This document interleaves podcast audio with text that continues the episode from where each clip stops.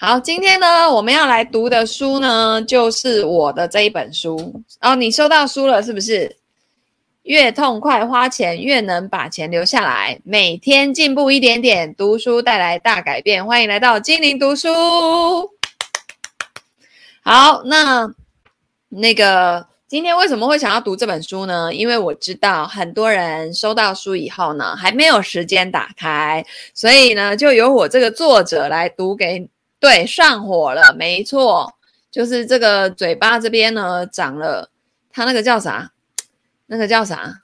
长是什么？滤过性病毒。我很常在这个位置长，就是上嘴唇的地方。然后我最近不是在群里面问大家说，那个我每天就早上起来眼睛会干，然后我就要去看医生，点了这两瓶眼药水。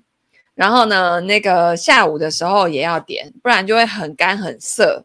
然后现在是还行哦，所以，然后我那天去看医生呢，他就说：“哎呀，那个泪液的分泌呢，会随着年纪越大，品质越差。所以现在戴着隐形眼镜，你也会发现很干很干。哎，小红来了，好。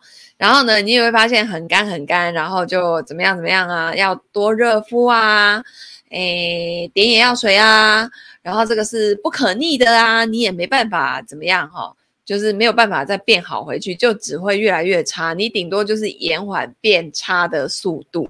然后我我昨天就在群里面问嘛，很多人就说哦，这个要护肝哦。然后今年呢属木。就是我不知道，反正就是有在学五行的人，他们可能就会说，今年是那个木比较重的情况。那木比较重的情况，就会比较容易干燥，然后我们就可能要养肝呐，啊，不要熬夜啊，等等。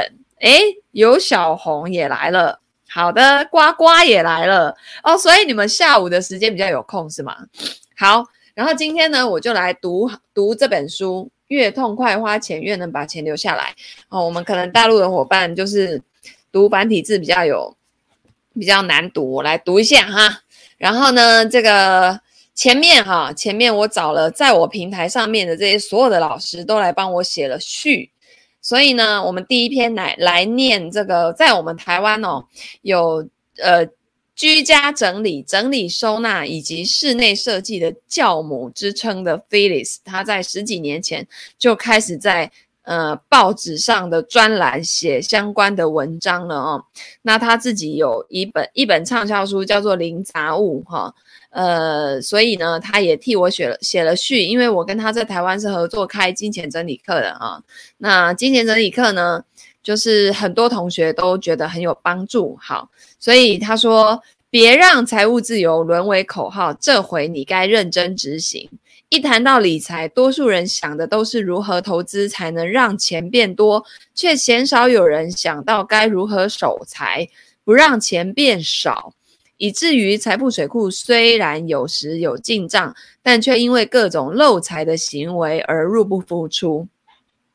在金钱整理营当中呢，我跟金玲老师见过许多工作了 N 年却仍旧不清楚自己究竟有多少资产、多少负债的学员，学员也见过不少一心想要买房但总是存不到头期款的学员，因为他们总是大手大脚的把钱花在跟买房目标毫不相干的事情之上。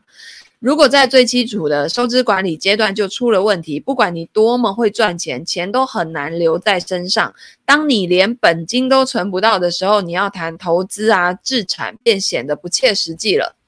浅显易懂的 ABC 账户是金钱整理营中颇受欢欢迎的单元，专门治存不了钱的月光族，或者是仅能以龟速存钱的穷忙族跟清贫族。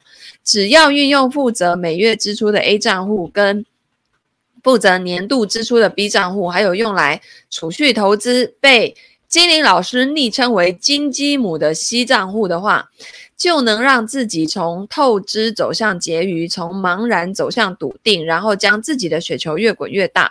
还能有比这个更简单的理财方法吗？如果你想要让资产增长，或至少减轻负债，请务必正视自己的收入跟支出。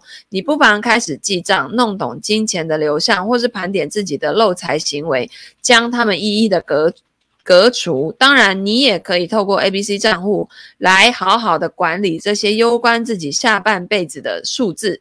与其每一年都喊口号似的立下财务自由的愿望，不如认真的为这个愿望做点事吧。呃，就是呢，喊口号跟那个跟那个。实际行动都要有，好不好？再来呢，第二个推荐序呢，就是我的合作伙伴啊，小吴医师，他说理财就是理生活，这句话呢是金玲老师常讲的，也是让我很有感触的一句话，因为他直接点出致富的真正关键要点。很多人都想追求财富自由，但往往都在盖快速致富的空中楼阁。呃，比方说什么呢？追求赚钱的名牌标的，追求投资买低卖高，追求预测市场的走向，而这些人却往往把自己的生活搞得非常糟糕，财务管理也杂乱不堪。试想哦，即便是股神巴菲特也无法事前预测投资市场，他也会有看错的时候啊。因此，如果没有稳健安全的投资策略，怎么可能成功呢？想要。真正的财富自由，第一步是先把自己生活打点好，让自己的财务井然有序。当你可以每个月存下钱，不月光，每年持续有钱投资。让投资部位的雪球越滚越大，这个才是每个人都能办到的财富自由之路。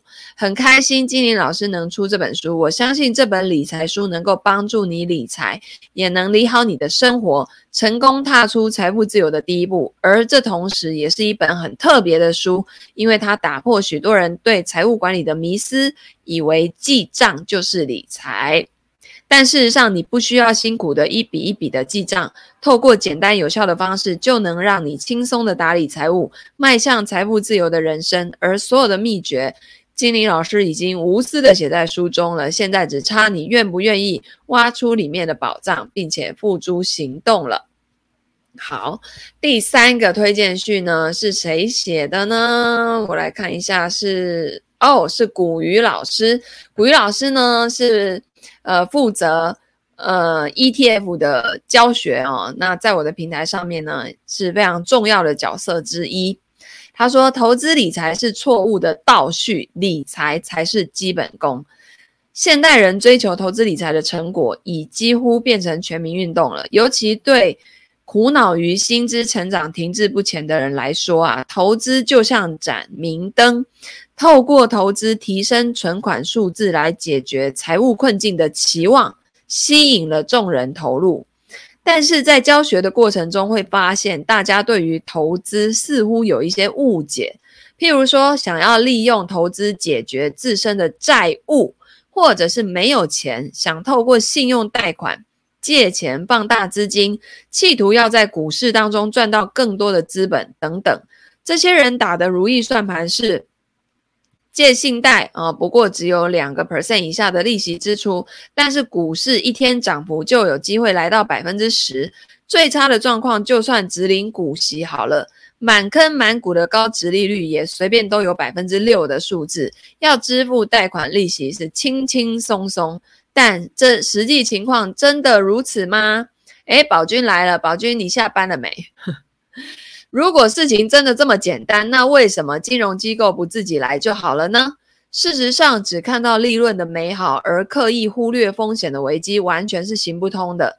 简单来说，涨跟跌是正反两面的事，会涨百分之十，也意味着会跌百分之十。而高殖利率股百分之六的殖利率也必须要填息才算数啊！这是什么意思？就是。一百块的股票配百分之六，哈，它配六块钱给你，它隔天的股价会变成九十四块，那这九十四块也要涨回来一百块，那百分之六才算实拿的嘛，对吧？嗯，不是说配给你之后，然后股价一直跌，那有屁用啊，对不对？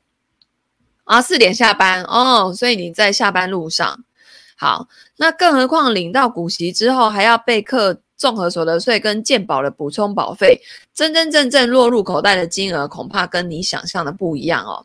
所以，投资的前提必须要先建立理财的观念，透过盘点资产，厘清收入的来源，界定财务的目标，进而推估达成目标所需的报酬率跟时间，之后再进行投资，这样心里才会踏实笃定。哦，所以盘点资产，厘清收入来源，界定财务目标，然后去推算你要达成财务目标要做到多少报酬率。先把框架画出来，再去填肉哈。那也因为呢，理财的重要性必须要先于投资，所以我常跟学员说，投资理财是错误的顺序，正确的应该是要理财投资才对。金玲老师专注于投协助投资朋友进行金钱整理的工作，其实就相当于在。专注私人财务见证的领域，有些学员啊，本来以为自己的财务状况很健康，可是，在做完财务见检之后，才发现自己的缺口跟投资的目标都搞错了。也有些学员以为自己这辈子都无法达成财务目标，见检之后才发现，原来自己只要修正一点投资目标，就可以在退休的时候完成理想的财务目标，那这就是财务见检的功能哦。透过第三方的公正角度来协助达成理财的目的。这本书里面呢，精灵老师揭露了 ABC 账户的用途跟各种财务检检呃见检的技巧。那只要按部就班跟着检视自己，相信也可以获得良好的效果。你有为财务焦虑过吗？你有跟家人或另一半好好的检视财务状况吗？又或者是投资了多年却发现一无所获？那你更应该看完这本书，或许需要的答案不在投资，而是在理财里面。对，就我们很多时候都做错方向了，知道吗？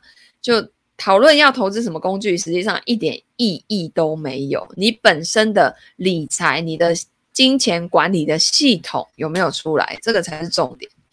好，然后再来呢是哦，私厨空间、比特空间的那个 Betaverse 的创办人啊、，Melvin，他是我的国中同学哈、然后非常非常厉害的一个人。他说，不只教你理财，本书更是你的财务建筑老师哈。跟精灵老师的缘分从国中就开始了。国三因为能力分班，一起度过了一年准备联考的同窗岁月。想不到之后在职场上竟然又碰头了，在宝来证券跟精灵成为了同事，一起在证券业服务了好几年。嗯，我们两个国中的时候都被分到那个能力分班的话，就分到 A 班。玫瑰，谢谢谢谢李霞。诶，你们都那个吗？不用上班吗？还是在家工作？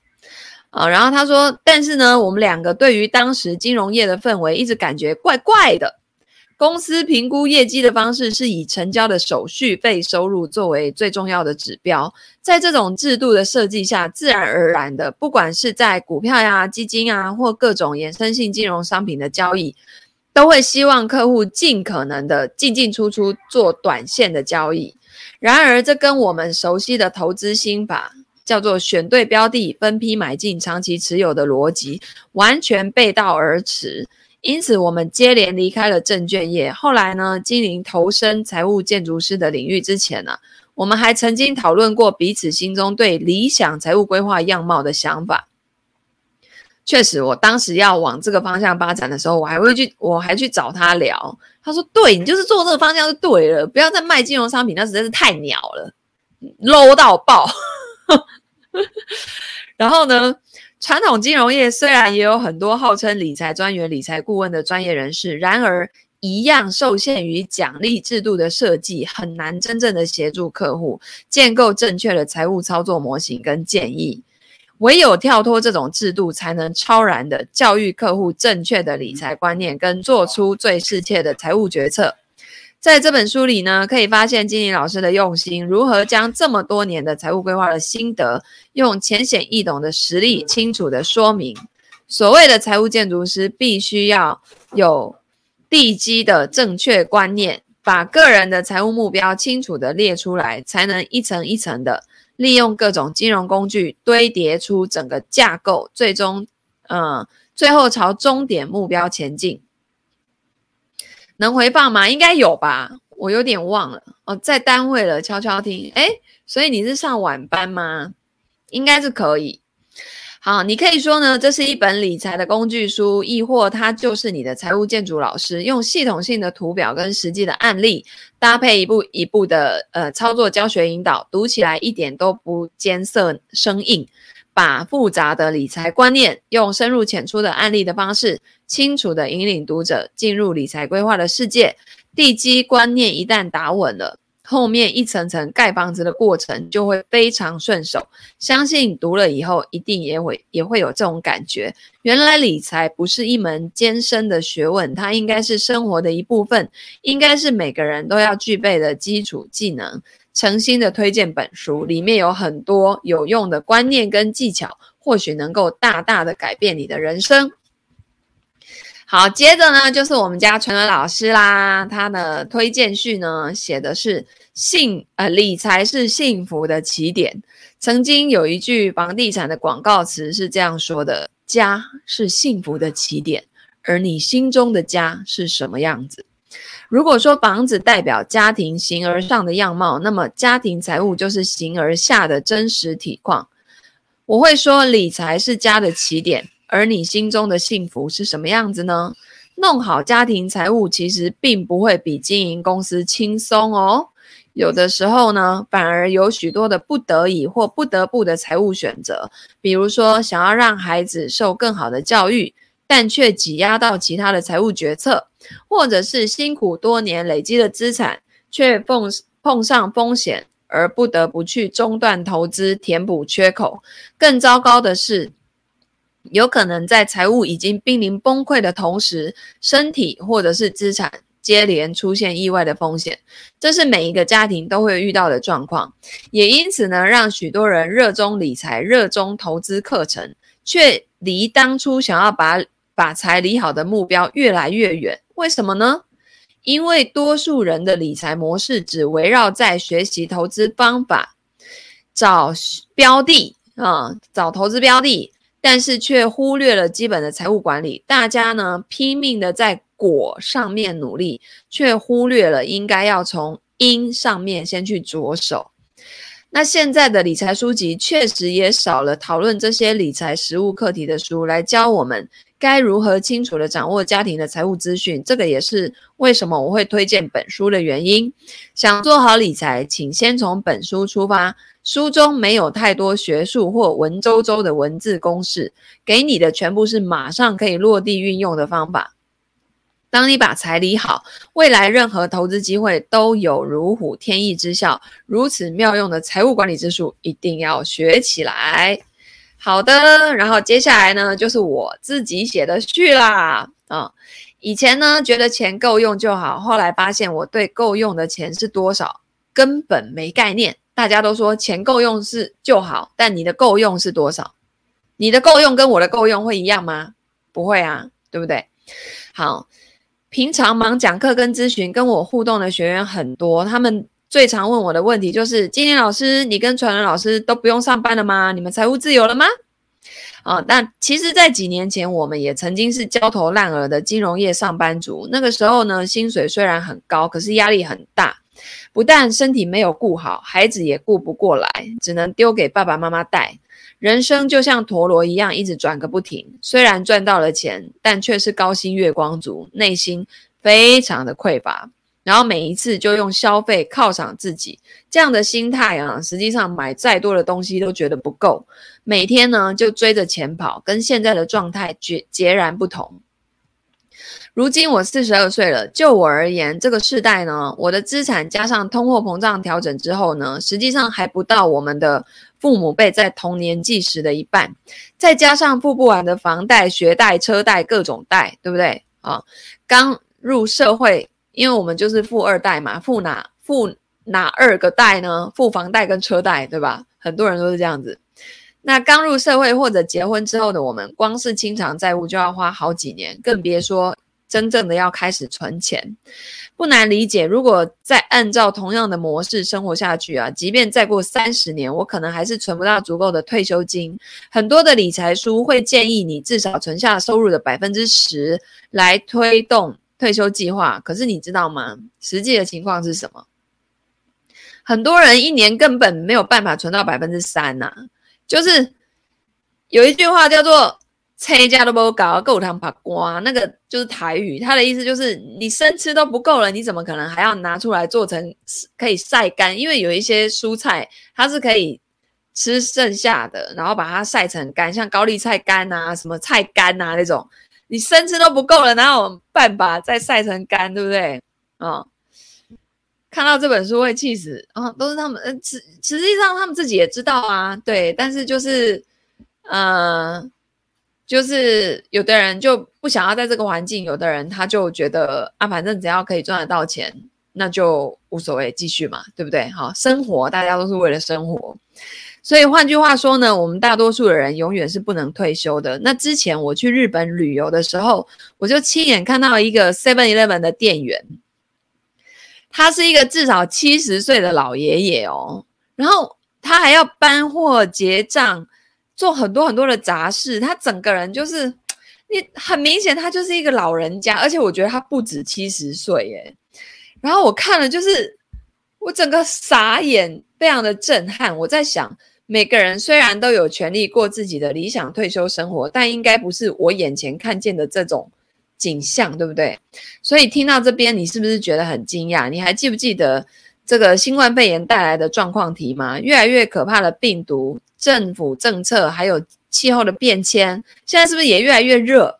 哦，很夸张的这种热，那到底会怎么影响我们的未来呢？三十年之后，我们现在像台湾引以为傲的全民健保还会不会在啊？然后我们能够有能力支付越来越贵，可是不能没有的医疗保险吗？哦，那当你单身，你还没有结婚的时候，你可以见招拆招，容忍一次两次的失败。但是万一你结婚生子了，这些突如其来的风险是不是有可能变成家里的地雷？所以呢，我发现做好这个社会教我应该要做的事，比如说乖乖上班，好好的缴纳劳健保。并不能为未来带来足够的保障，甚至没有办法让我在退休的时候过上理想的人生。还有过去我当证券营业员的时候哦，每天请客户买来卖去的交易股票，拜托客户捧场公司要 IPO 的新的基金，或者是背下并且转述自己都不太认同的销售话术的内容给客户听，目的就是要让客户因为信任我而购买。但最后受伤最惨重的，往往是这些对我。信赖的客户，所以实际上呢，客户的资产并没有因为时间的积累而增长。我也没有，我也因为没有时间打理自身的财务，到最后发现自己虽然领着高薪，却没有足够的钱交年度的保险费。我相信这个故事你们应该都知道嘛。而且在金融业光鲜亮丽的外表之下，很多时候还要硬着头皮撑场面。这些让我每天都不快乐，每个月都在生病，我每个月都在假装，这到底是什么世界？所以呢，我当下做了一个决定哦，我不该一直活在这个社会教我该做的事情里面，而是应该要开启对于未来的想象。我要活在未来，所以我开始就想了，自己未来的理想人生应该是什么样呢？我要过一个自己说了算的人生，这样子回推回来。从现在开始，我做的每一件事情都应该朝自己未来理想生活前进，包括我的职业生涯。所以当时的我呢，几乎把工作整个砍掉重练，换掉过去的模式，离开金融业，一切从零开始。对，我就是一个装不下去的人，真的很难。好，我从金融商品的推销转换成顾问式的咨询，对于金钱的看法、价值观也有了很大的不同。我发现呢，这是我头一次静下来，好好的把自己人生想得这么透彻。我转而开发多元的工作收入跟理财收入，慢慢的建构自己的财富水库，同时减少不必要的欲望。我跟你讲，说到这真的超夸张。我以前那个耳环展开来三百副，诶好可怕！我就觉得我耳洞哪来那么多耳洞？我是要这样子全身穿满洞，然后才能把它戴完吗？然后那个假睫毛，大概可以戴到我百九十岁都还戴不完。就是那个，然后后来我也没有再用那些东西，就那个，啊，反正呢，就是匮乏到买东西的时候也选不出来，就直接不用选了，全部都买就对了。有病，就是一种有病。对，然后我老公就说：“哎呀，我看到你这些假睫毛啊，真的就是到九十岁，你应该还是会一个很漂亮的、美丽的 老人家。”耳环，后来我全部把它丢了。哎，我好像卖到二手店去了吧？对，用钱来埋葬自己，没错。然后呢，这个，所以呢，我就把这些生活过得越来越简单哦。然后这样子呢，开源节流，在刚开始的时候其实很不习惯，有一些痛苦，但这就是人生啊，不是吗？哈，就是你要由俭入奢易，由奢入俭难。但是我以前的奢是那种，因为不知道自己要什么，然后内在很匮乏的那种奢。但是当我知道我自己要什么，而且我对于未来很明确，这些物质方面的东西能带给我的快乐，实在是。你可能买了一个包，大概就爽个两个小时，后面就然后呢，没有然后了啊，又要再去想买下一个包了这样子，然后都很期待那个，就是我们网络购买东西的时候会很期待它送过来，可是等到它真的送来的时候，你那快乐感就没了，反而在还没送来的时候的那个期待会比较多，然后送来之后有时候一整箱在那边还忘记打开，可能要过好几天才会去打开这样。嗯，所以他说这样子开源节流，刚开始很不习惯，有一些痛苦，但这就是人生，不是吗？如果你做的事情都一样，那怎么能够期待出现不同的结果呢？所以，我们能从现在开始面对每一个契机，都做出正确的方向去调整的话，那么当未来到来的时候，就会是好的，也会是我们想要的。那话说回来，你认为，你认为什么是财务自由呢？这个市场一直灌输我们一个很奇怪的观念，就是呢，那个呃，财务自由就是想要买什么就买什么，又或者可以用金钱换到更多的时间，产出更多有价值的东西，然后再去换到更多的钱。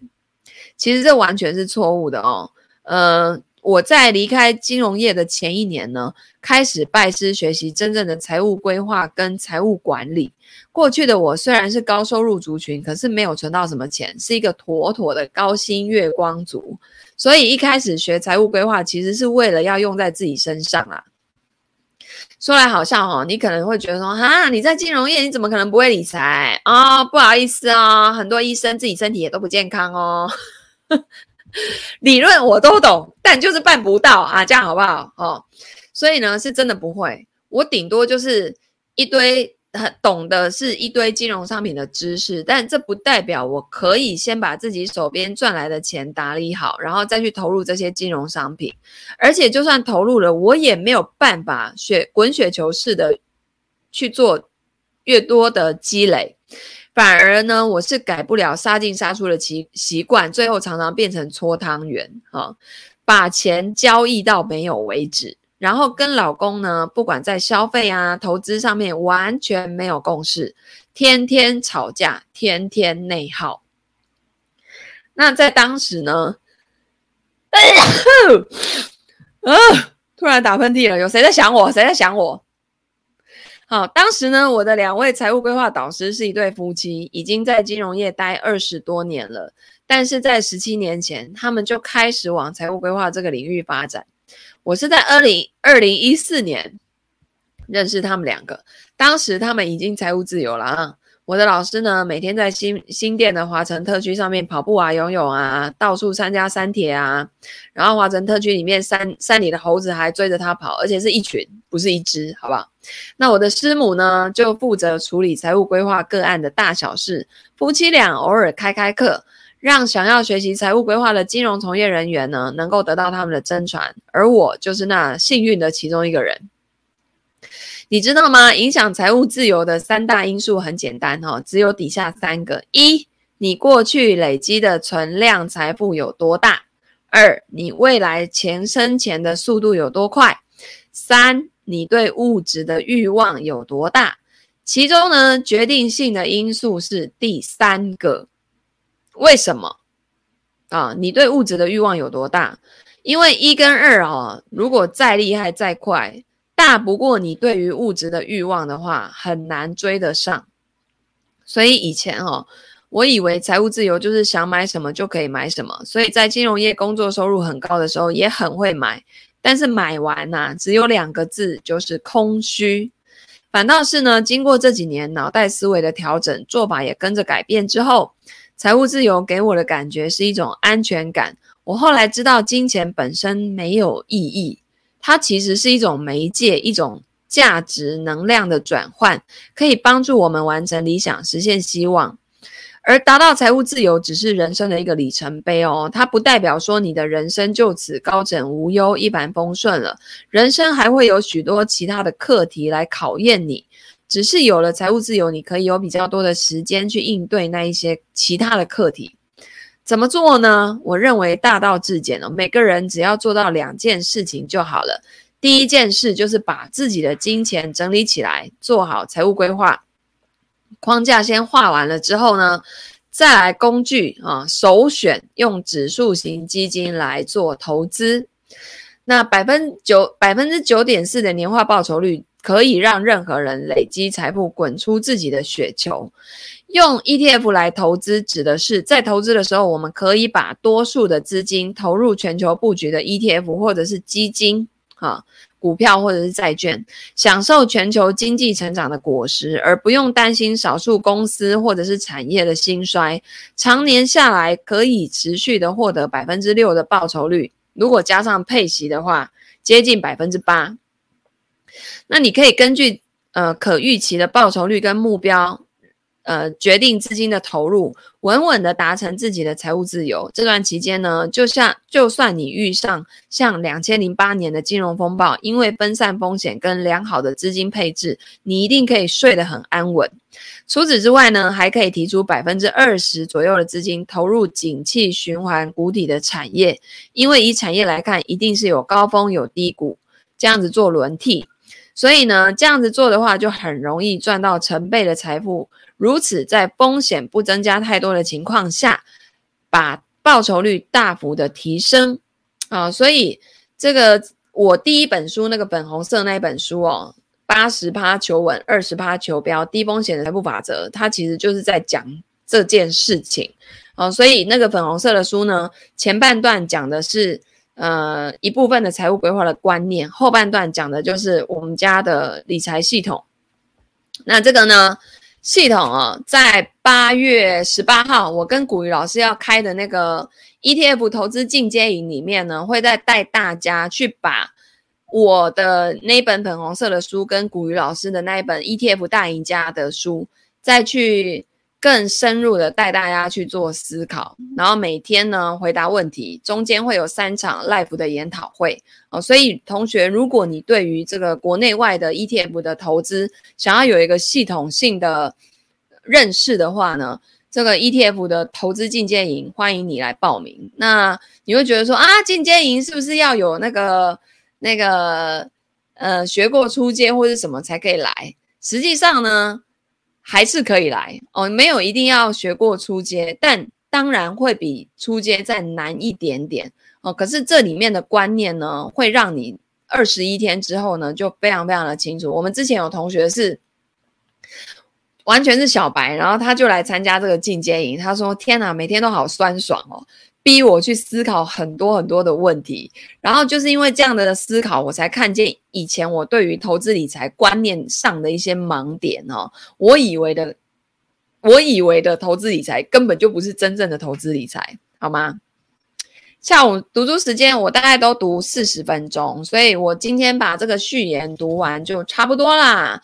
明天呢，我们再进入第一章，然后因为明天我要去医院做检查，所以也。也不会在中午读书，我下午回来之后呢，看情况我再来再来读。然后早上因为我要培训那个财务建筑师嘛，所以呃明天应该也是下午读书哈、大概四十分钟。啊，昨天听了一个直播，当时问他可转债值得做吗？他说是垃圾，还说债券信托都不让做，直播间还总骂人。啊，我只能说，金融工具没有好或不好，只有适合不适合。就像那个药啊，也有一句话叫做“甲之糖霜，乙之砒霜”，就是可能这个东西对我来说是糖霜，是很棒的，我吃了会心情很开心。可是换到别人去吃，那个对他来讲是砒霜，是毒药。所以要懂得那个药性适不适合自己。我不觉得可转债不好啊。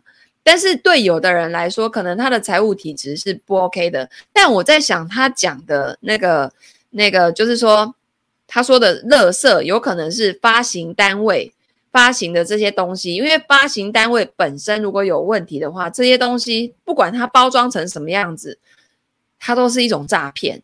我觉得他可能意思是这个吧。但是骂人，我就觉得也不好啦。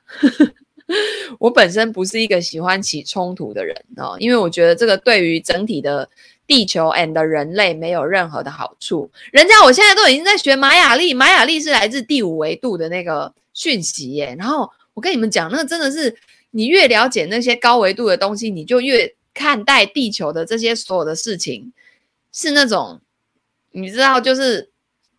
比较低维的才会有那种你我之分啊，然后二元对立呀、不是黑就是白。实际上，如果更有智慧的话，很多很多很多事情是可以，就是用别的角度、更高维的智慧去看待的话，我觉得会对整体的人类会更好。因为我们的灵魂来到这个地球，选择来到这里，都是由我们想要去再更修炼更多的美德，对吧？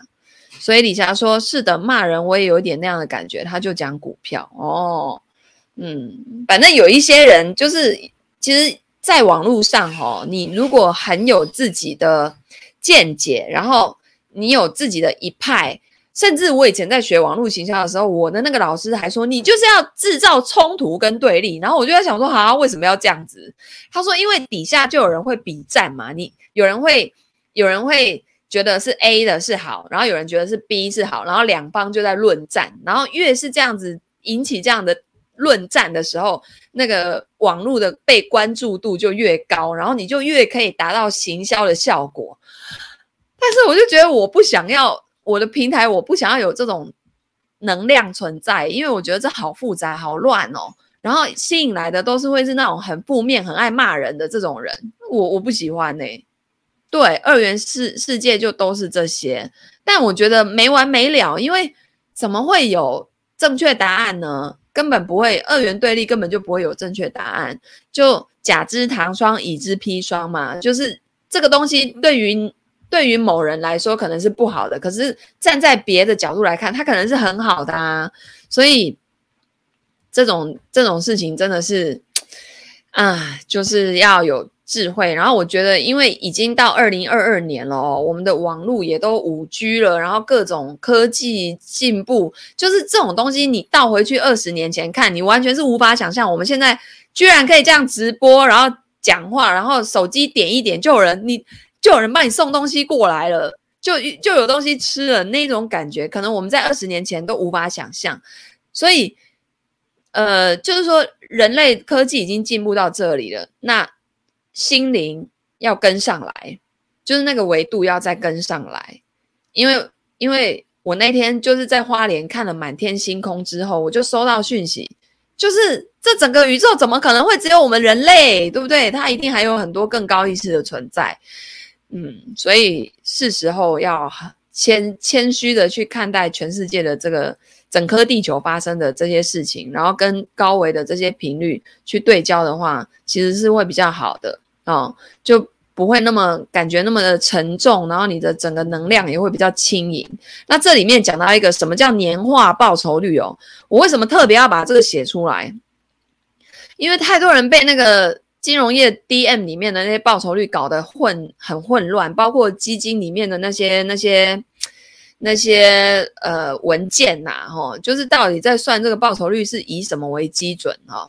那谈年化报酬率之前，你要先了解什么是投资报酬率。简单来说，就是投资获利相对投入资金的比例，但是不同的投资获得报酬的时间有长有短，所以你们一定要把它都化为一年为单位，以这个基准年化来判断，就可以看到。哪个好，哪一个不好了？哦，那意思就是什么？有人跟你说啊，我投资某某股票，总共赚了三十趴，请问多长时间啊？搞了搞了二十年赚三十趴，哪有很了不起，对不对？然后，但是如果是哦一个礼拜，好，那一个礼拜年化回去，就是推把它按等比例换算成年，那是多少？就是你所有的比较基础要一致，好，而不是比那个绝对数字，好吗？好的，所以，诶，我念完了耶，啊，所以呢，今天我们的读书就到这边。然后呢，如果你觉得这样子的呃读书方式呢，你很喜欢的话呢，而且我这次，我我我。今天要念之前，我还问传柔老师说：“我真的要读我自己的书吗？读我自己的书怎么感觉这么奇怪？”他说：“嗯，啊，这就是你写的，有什么好奇怪的？你就读啊，都已经跟同学讲说你要读了，对不对？好，所以那个有拿到书的同学呢，如果你那个看文字看不下去，就来听我读，好吗？那我们就明天下午见啦，大家拜拜。”如果说呢，你对于这样听书的方式觉得很有趣，你欢迎按赞、分享、留言或转发给你身边所有的亲朋好友。那我们就明天见，拜拜。